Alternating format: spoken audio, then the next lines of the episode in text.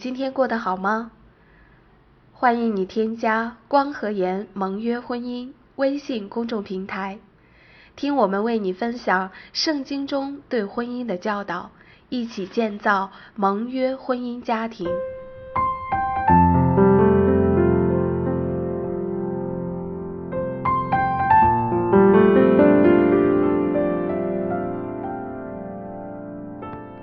婚外情已经成为导致婚姻破裂的重要原因。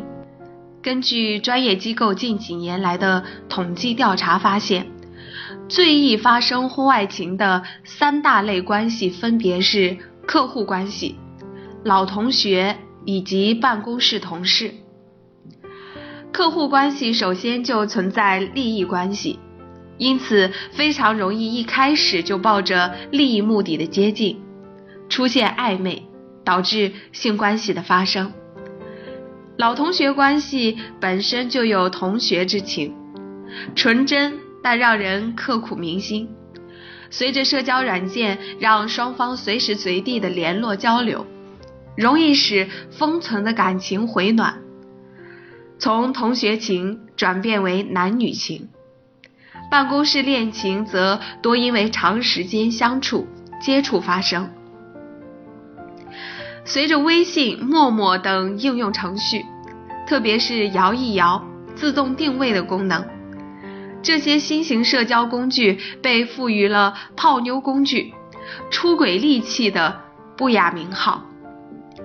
通过微信、陌陌平台约炮，或者是找了小三儿发生婚外情的案例激增。对于夫妻双方而言，防小三儿不是重点，而是要先调整我们自己，从根源来解决婚姻的问题。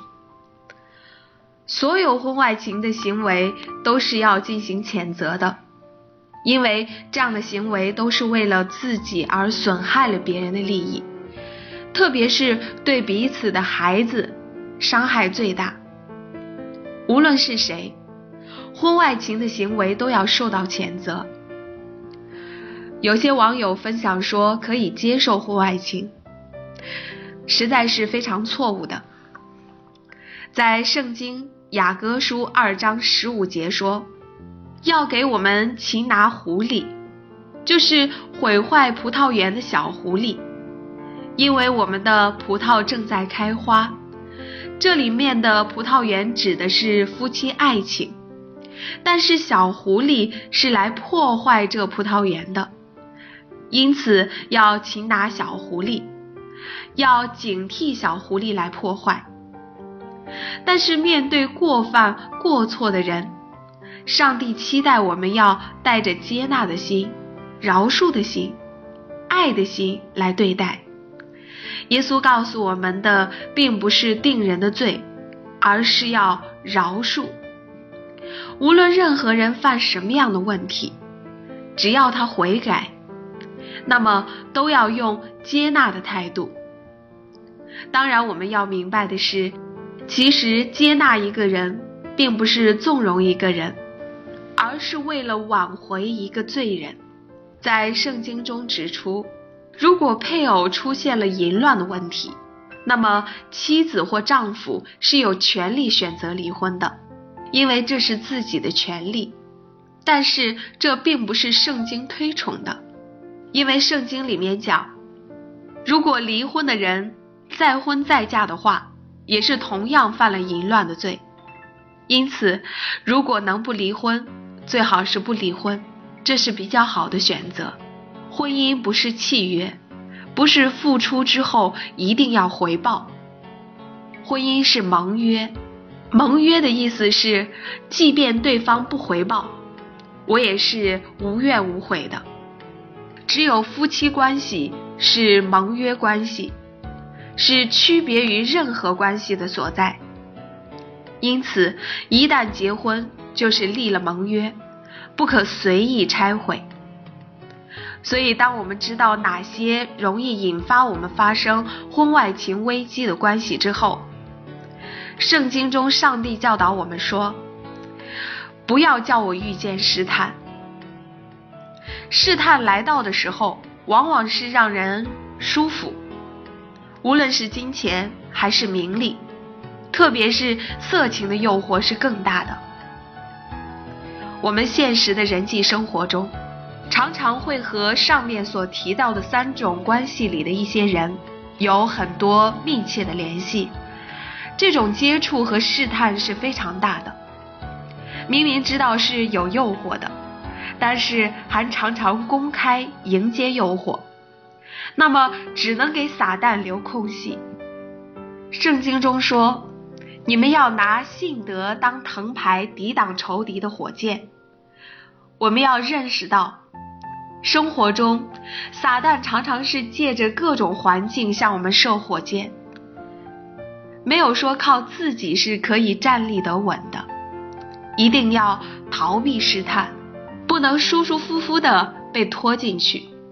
我们结婚常常会佩戴戒指，其实这就是在告诉自己：我戴着戒指的手是否可以触碰别的异性？或者也告诉对方，你得跟我保持距离。但是世上的人，如果不认识上帝，不依靠耶稣基督。那么只能敞开自己的大门，迎接试探。在试探面前，有谁不软弱呢？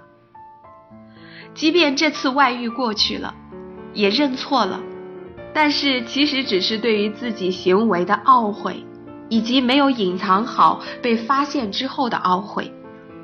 这样的认错是没有根基的。如果当事情过去了，风平浪静了。可能同样的问题还会出现，根本上还是需要信仰，只有上帝能够帮助我们抵挡试探。对于这个问题，可以从圣经中大卫的例子来看。大卫虽然犯了严重的淫乱和杀人的罪，但是他彻底的在上帝面前悔改和认罪了。对于淫乱的问题，其实如果一个人不从根本上认识上帝的话，是很难真正的认识到自己的罪的。每个人都是软弱的，每个人都肯定动过淫念。但是如果有了上帝的帮助，人可以胜过。但是如果只是靠着自己，实际上是很难的。如何找对另一半，帮助你在择偶的路上不再迷茫？欢迎你关注我们在千聊直播推出的特别语音专辑《如何找对另一半》。